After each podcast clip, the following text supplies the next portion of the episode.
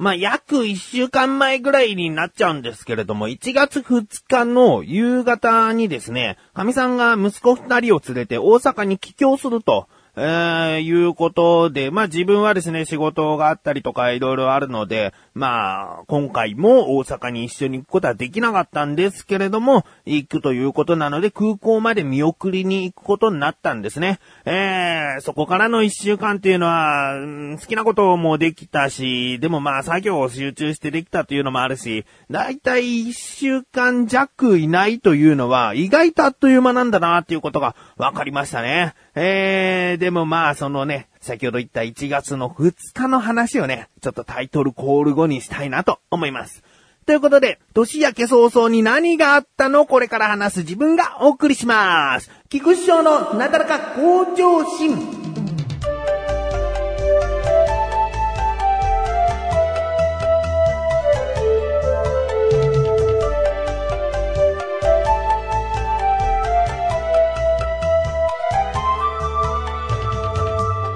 で、うちの、えー、母親もですね、一緒に登校するということで、えうちの母親と自分と神さんと息子二人で電車に乗って空港に行きました。うん。まあ、一週間も行かない、えー、5日間ね、5日間しかこう、行かないので、まあそんな大したね、寂しい別れということでもないので、行ってらっしゃいという気持ちで、えー、見届けましたと、えー、見送りましたと。いうことで、まあ自分はですね、母親と一緒に家に帰ることになるわけです。うん。で、うちはですね、実家と自分が住んでいる場所というのが歩いて10分から15分ぐらいの、まあ、近所といえば近所なんですね。なので、まあ、最寄りの駅まで一緒でして、で、駅で、じゃあまた、つって、その駅で解散というかね、まあ、別れてですね。で、自分は家に帰っていったと。うん。で、朝がですね、結構バタバタとしてしまったので、家の中が散らがっているといえば散らがっているのでね、えー、帰ったらすぐ掃除をして、とりあえず一息つきたいなと思ってですね、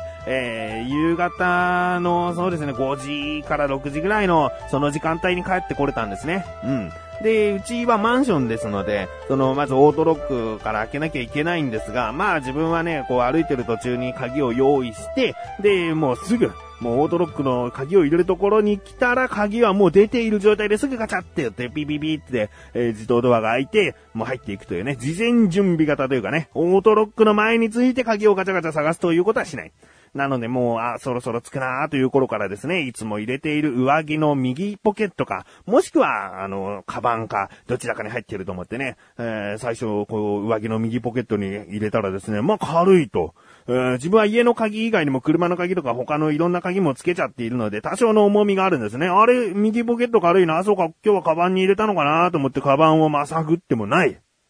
あー、多分忘れたなーというね。えー、落としたなーっていう思い出す感じではなく、あ、今朝バタバタしてたからあー、これはもう神さんがね、最後に出て行ったんですよ、その家を。で、自分は子供たちをこう、もう先に外に出して、もう待ってよ、つって、で、玄関の外で待っていたので、その、すぐ、その玄関の下駄箱の上に鍵をいつも置いてあるところから鍵を取り出さずに玄関の外に出てしまったんですね。で、バタバタとこう慌てて、神さんが出てきて鍵を閉めたもんだから、あ、自分鍵置きっぱなしにしちゃったんだと。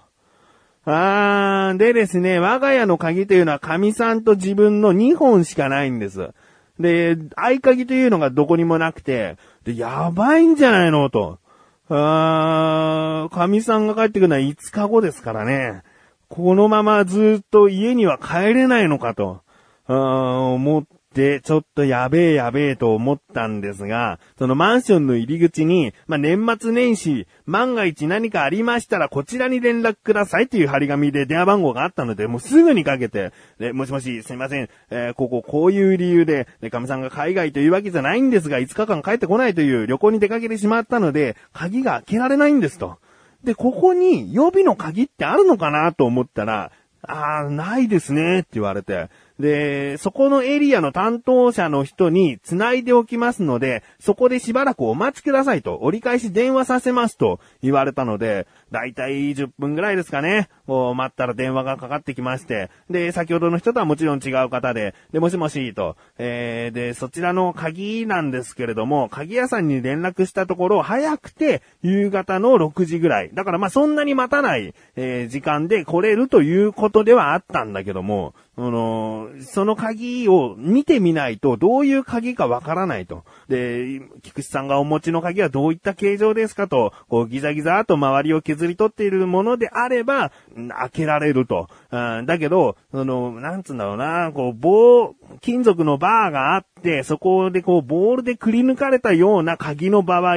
こう開けることができませんと。もうその鍵は鍵屋さんがどんなに技術を駆使しても開けられないような、まあ、防犯対策としてのそういう鍵なので、開けることができないので、まあ、最悪壊すことになりますと言われたんですね。で、こんな大事になるかと。もう、玄関の前に立ってドア1枚挟んで1メートル先には鍵が置いてあるはずなのに、もうそんな近くに鍵はあるのに、壊さなきゃいけないかと。で、その、壊して、どうのこうのつって新しいのつけてってなると、かなりの費用がかかるらしいんですね。たった自分が一日忘れてしまっただけで、ね、神さんと自分が鍵を落としたとかね、なくしたとか、もう本当にどうしようもなかったら全然それでいいんだけども、いや、家にあるしな、で、神さんがもし今日日中で帰ってくるという用事であれば全然なんてことないことなのに、こんなにも、5日間帰ってこない。そして、えー、鍵が開かないという状況に置かれてしまって、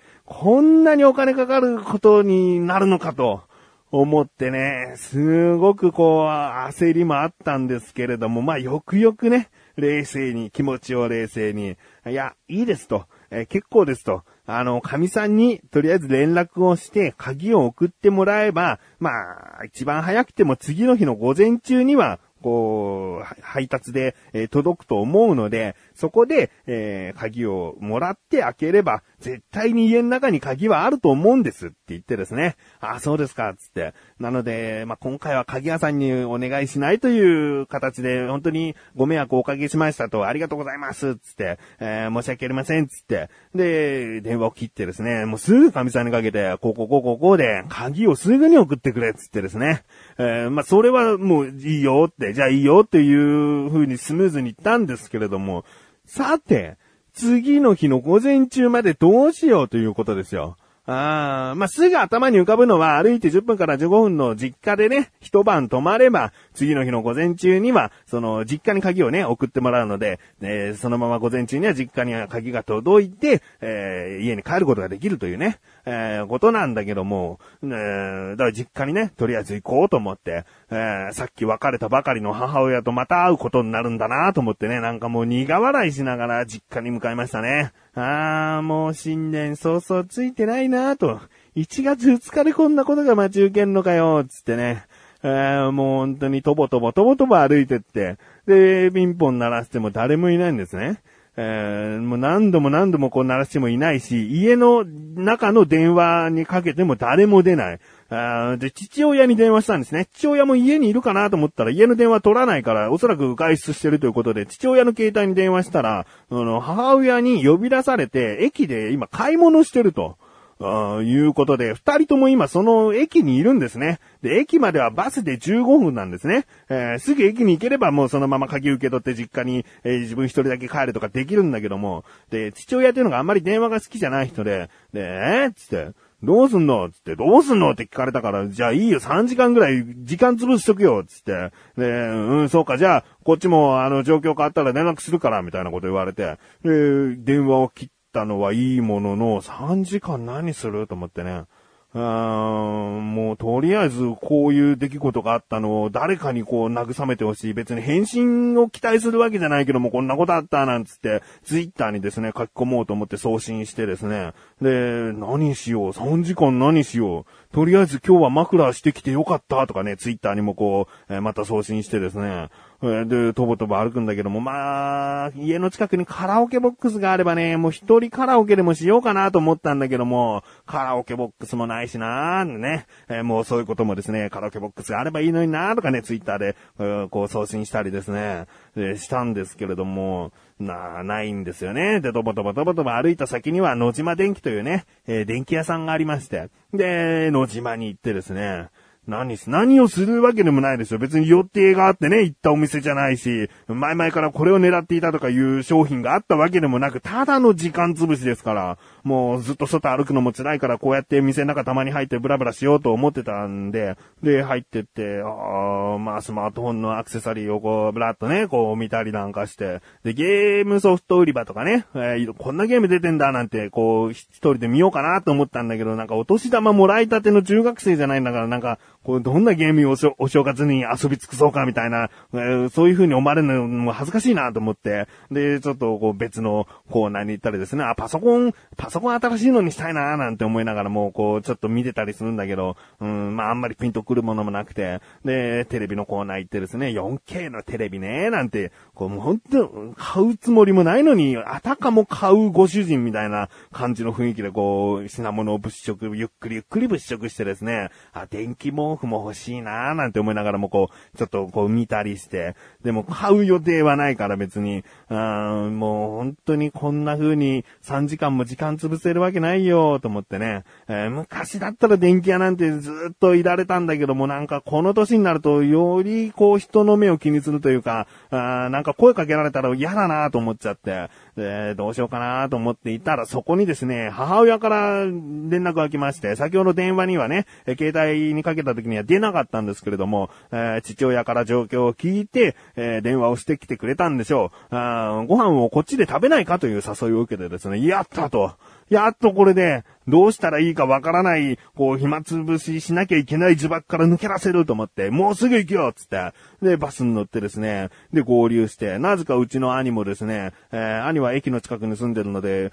えー、兄も来てですね、一緒に家族4人、うちは家族4人なので、えー、家族4人で食事をしてですね、で、実家に帰って、で、なぜかそこ兄がついてきてですね、家族4人で、こう、寝ると。もう何、何年ぶりかのような菊池家が揃いまして、一晩をね、えー、過ごしたという、うん、まあ、ここまでたどり着けばそんなに嫌な1月2日じゃなかったんじゃないかなと思うけども、やっぱりね、鍵がね、でもそれでも心配は心配ですよ。いくらこう、玄関先に置きっぱなしだという自信があったとしても、最悪、こう何かしらの記憶で、えー、もしかしたら空港で落としてしまったかもしれないですね。えー、駅とかで落としてしまったかもしれないから、これは焦りますよね。そうすると神さんの鍵一本で今後生活していかなきゃいけないっていうことはもう、鍵を壊さなきゃいけないっていうところまで行くと思うので、まあドキドキ感はありつつ、1月3日を迎え、午前中に鍵が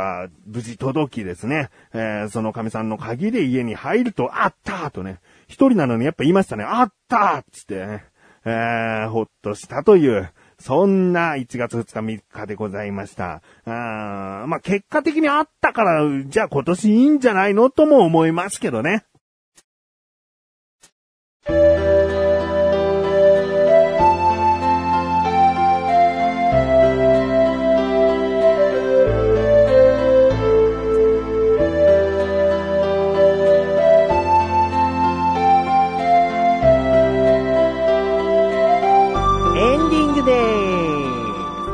まあ結果的に見つかってよかったなっていうところもあったんですけれどもね、一つだけ、やっぱりこの1月2日はついてなかったなと思うのが、あの、ところどころツイッターを送信していたと話しましたよね。だけど、このツイッターに送信するとしていたツイッターではない別のアプリね、あそのアプリケーションを通じて書き込みをしていたつもりが、そのアプリのエラーでですね、全部その時書き込みができてなかったというね。えー、なんか、これ誰かには伝わってんのかなと思ってた、この書き込みは全くされてなかったっていうのがね、やっぱり1月2日という日だけは、運が悪かったんじゃないかなと思いますね。うん。ということで、お知らせです。リンクページから行きます。アスレチック放送局の中にあるクッチレスアラジオが月1更新で2014年一発目として更新されました。今回はですね、まあ2014年の目標ということで、マッシュルとメガネとマーにね、自分がね、えー、話しておりますし、あとは何ですかね、クリスマスの出来事、大晦日の出来事も、なんとなく話してますね。